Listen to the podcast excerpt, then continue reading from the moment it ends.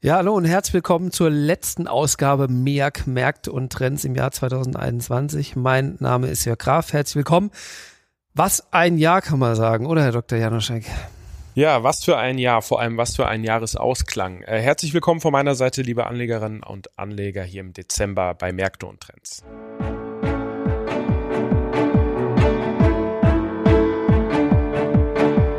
Märkte und Trends. Erfolgreich investieren und verstehen, was die Kapitalmärkte bewegt. Ein Podcast der MIAG mit Dr. Andreas Janoschek und Jörg Graf.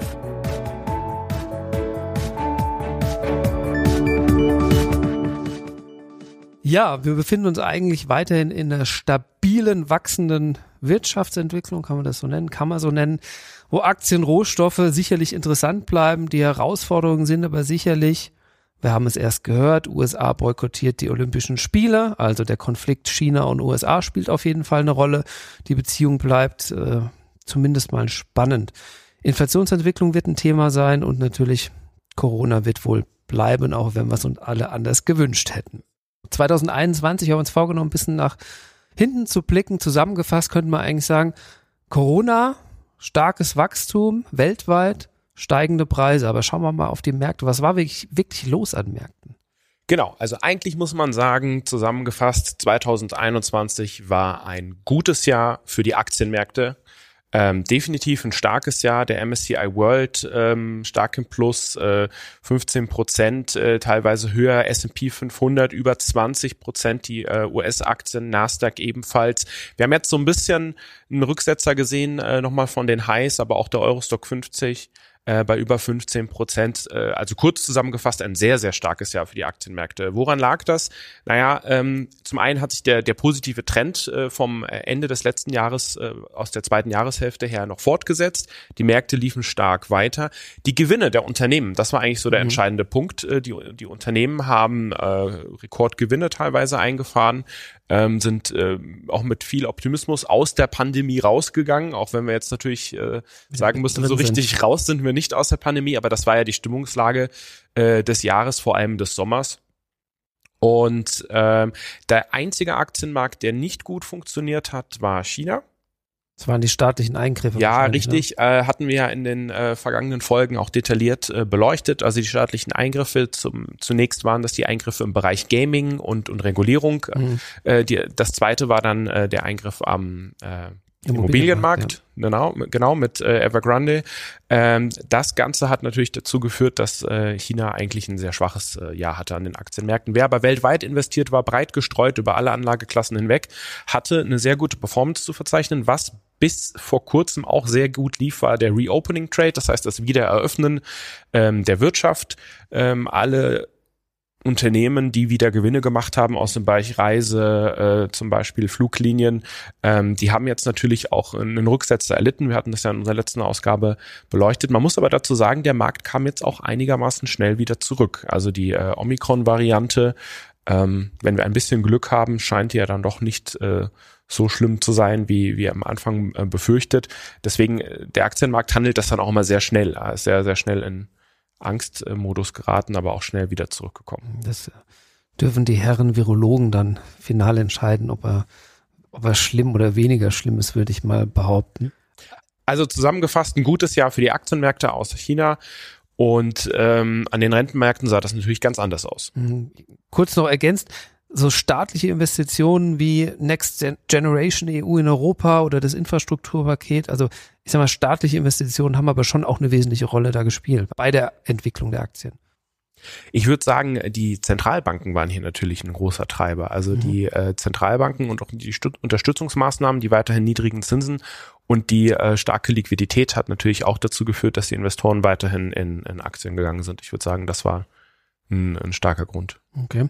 Vielleicht die Anleiheseite mal, die sind ein bisschen unter Druck geraten. Jetzt gerade so gegen Ende des Jahres, würde ich sagen, auf jeden Fall, oder?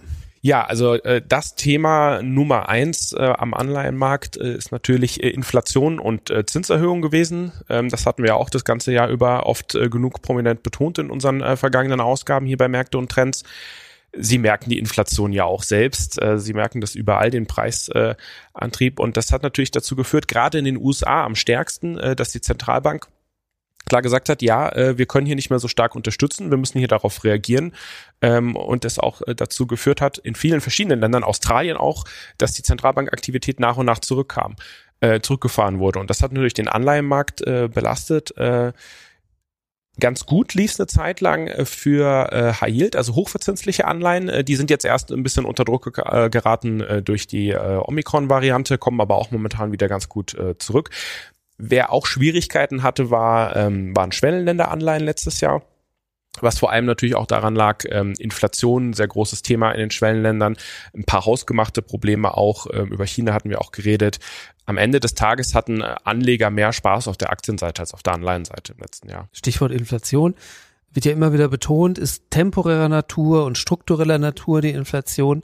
Aber jetzt mal ganz ehrlich, kommen wir wieder zu so niedrigen Zahlen wie vor der Corona-Krise? Ist doch nicht sehr wahrscheinlich, oder? Ja, und ich glaube, diese ultraniedrige Inflation, die wir jetzt äh, lange gesehen haben, äh, ich glaube nicht, dass die wieder zurückkommen. Also ich kann mir auch nicht vorstellen, dass jetzt Werte von 5, 6, 7 Prozent dauerhaft bleiben, sondern dass da gewisse Einmaleffekte dabei sind.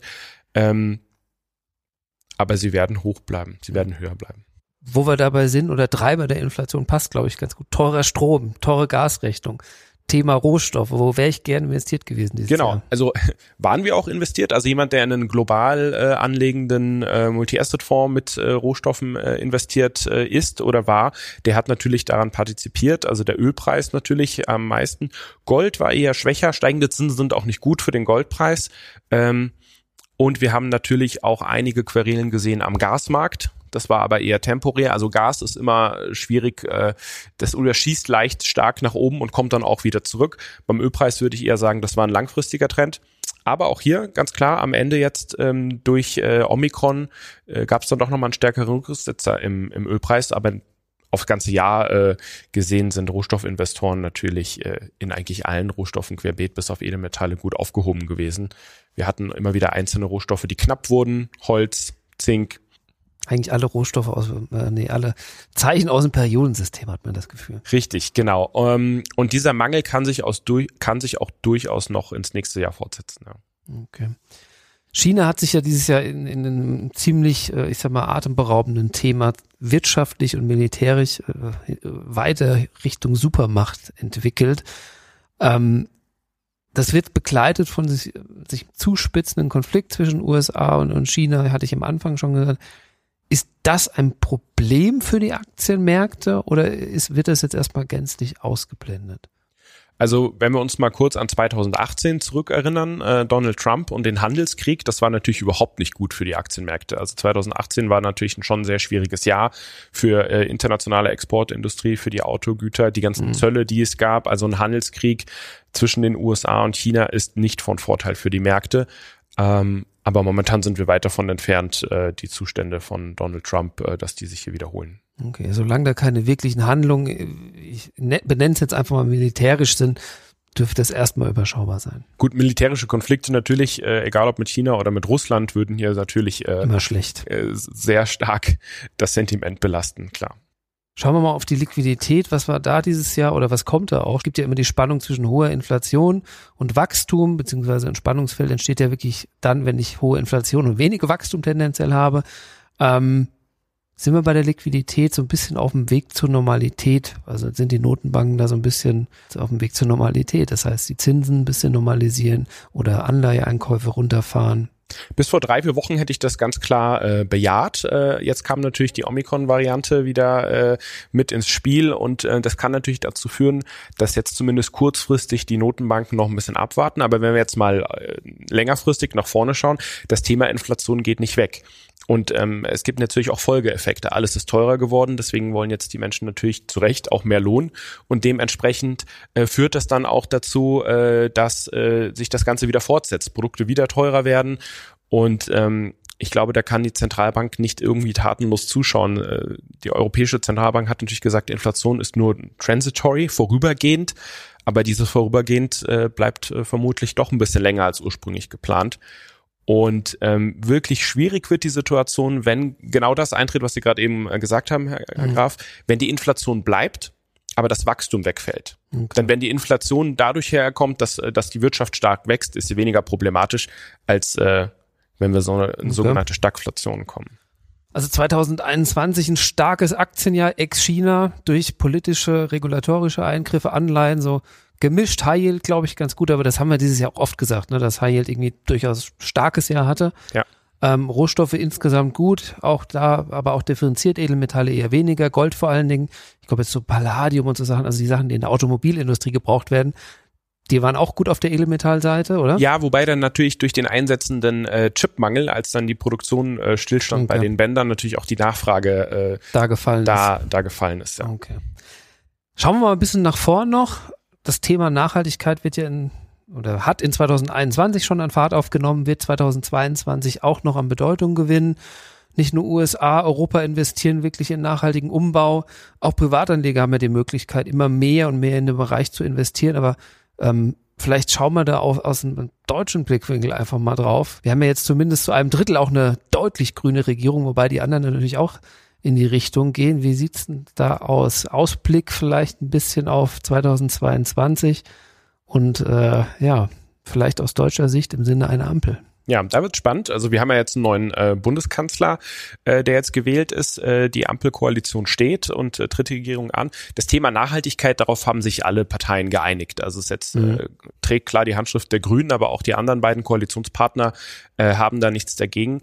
Ähm, und vor allem, äh, das ist, glaube ich, die Kombination aus FDP und Grünen, es soll auch nachhaltig investiert werden, es soll auch privates Kapital mobilisiert werden, nachhaltig zu investieren. Das ist mal was wirklich Neues, ne? Das ist wirklich neu, das finde ich wirklich spannend. Da kann man jetzt momentan noch nicht so viel zu sagen, weil die Pläne noch wenig konkret mhm. geworden sind. Ich glaube, das ist eins der Themen, was uns äh, im nächsten Jahr und auch in den nächsten Folgen äh, sicherlich äh, begleiten wird, äh, wenn sich da zeigt, was heißt das jetzt eigentlich? Was wird gebaut? Werden intelligente Stromnetze gebaut? Ähm, wird in Forschung und Entwicklung investiert. Also was, wo, wo konkret soll das private Kapital denn hinmobilisiert werden? Was wird äh, da gemacht? Mhm. Das wird sehr, sehr spannend, weil ich glaube, da gibt es natürlich äh, genug Möglichkeiten im Bereich Digitalisierung und auch Energie, hier die Infrastruktur in Deutschland äh, nach vorne zu bringen. Und das sind natürlich auch spannende Investitionsmöglichkeiten für Leute, die privates Kapital auch für die Altersvorsorge investieren möchten, ganz klar. Ja, Stichwort Ampel nochmal.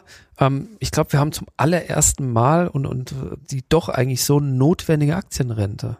Ja, also beim Thema Altersvorsorge gibt's äh, hier äh, sehr interessante Pläne, ähm, wobei ich jetzt der Meinung bin, dass nicht nur Aktien in die Altersvorsorge gehören, sondern man äh, global über Anlageklassen streuen äh, sollte, wie wir das hier im Multi-Asset-Bereich auch machen. Aber es ist auf jeden Fall sehr gut, dass wir als Deutschland in die Richtung gehen, auch eine kapitalgedeckte Altersvorsorge äh, Säule zu haben. Zu etablieren dann, ja. Äh, zu etablieren. Andere Länder haben das ja schon seit Jahrzehnten. Ich denke mal da an die Niederlande zum Beispiel. Da ist es gang und gäbe. Und in Deutschland war es ja bis jetzt so, oder ist es auch stand jetzt so, jeder Euro, der in die Rentenkasse eingezahlt wird, wird am nächsten Tag aus der Rentenkasse ausbezahlt.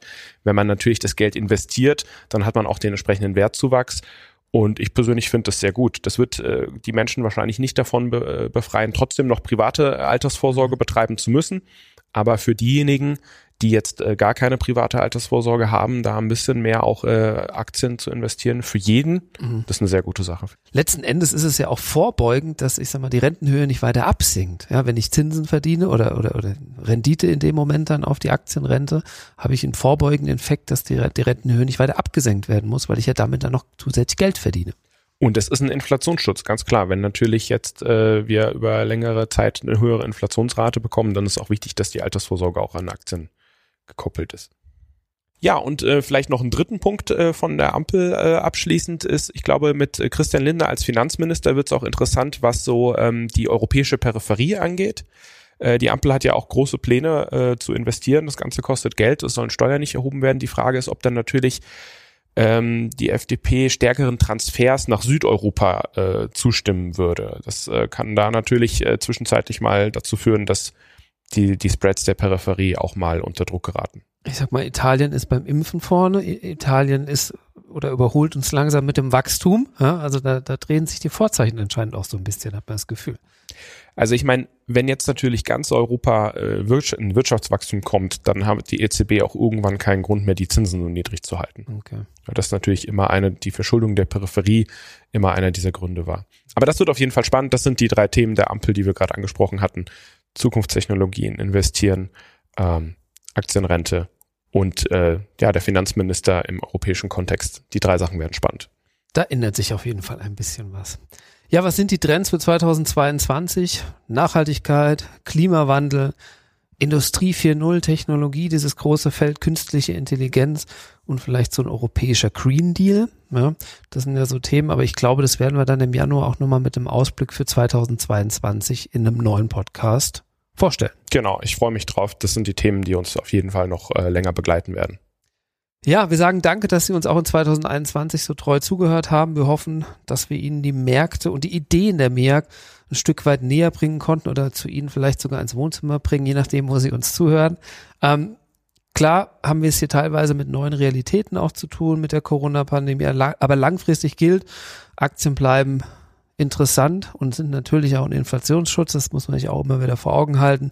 Vielleicht auch als Beimischung ein bisschen Rohstoffe wagen definitiv Rohstoffe weiterhin mit dabei, aber auch auf der Anleihenseite, wie es angesprochen hat, High Yield äh, allerdings mit äh, kurzer Duration, da das Risiko von weiteren Zinssteigerungen gerade für nächstes Jahr nicht unterschätzt werden darf.